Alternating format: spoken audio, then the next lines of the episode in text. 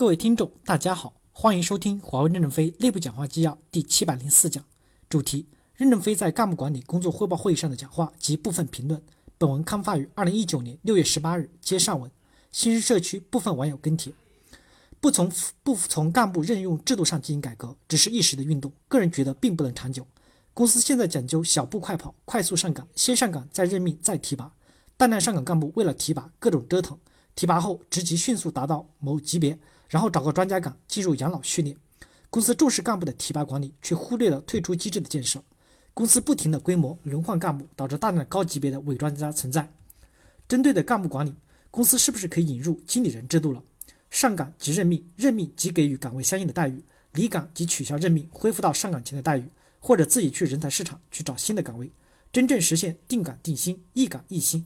老板喊了多少年的话，下面一直没有落实，才出现了现在的困局。每天进来看一遍这个帖子，几个有意思的地方：一，从最开始由总干部部代发，在旅客提醒后改为 AT 自己发，但是不少发帖人不是 AT 成员，AT 主任发帖的不足一双手数。二，说千篇一律不足为过，百分之十能者上，庸者下，任职资格干部转专家，关键词的反复造句，结合自身的业务的不多。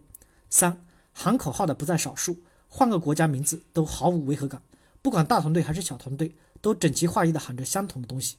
四、关于字数，个人觉得不纠结一百字，但是写长篇就夸张了。一、剔除虚化套话和口口号，剔除剔除掉数值类的表功，两百字内绝对绝对的够了。五、看评论更有意思，不少同学一针见血，水平很高，但是有人就有江湖，江湖就有政治，难了。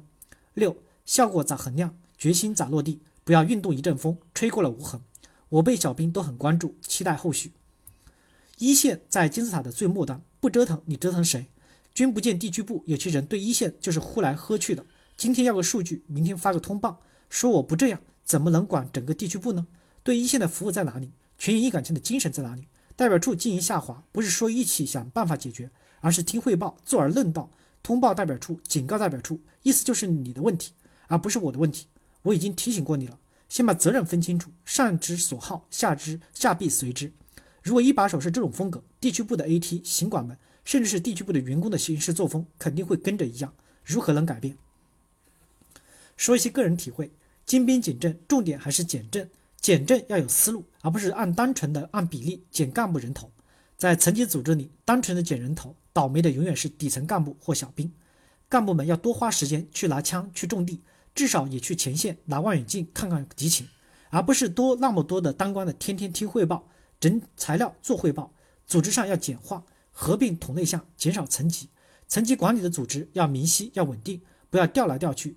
兵们还没搞清楚自己部队的番号，就又变了。作为横向的事务组织，可以灵活，可以多高调。我们不能总是战术上很勤奋、很积极，长期战略影响没人去考虑。总之，减政是。减政不是减干部，干部不当干部了，也应有合适的出路。干部能当干部，那也是有能量的，要继续给予有效的利用，而不是让干部发挥自己的能量用于自保。感谢大家的收听，敬请期待下一讲内容。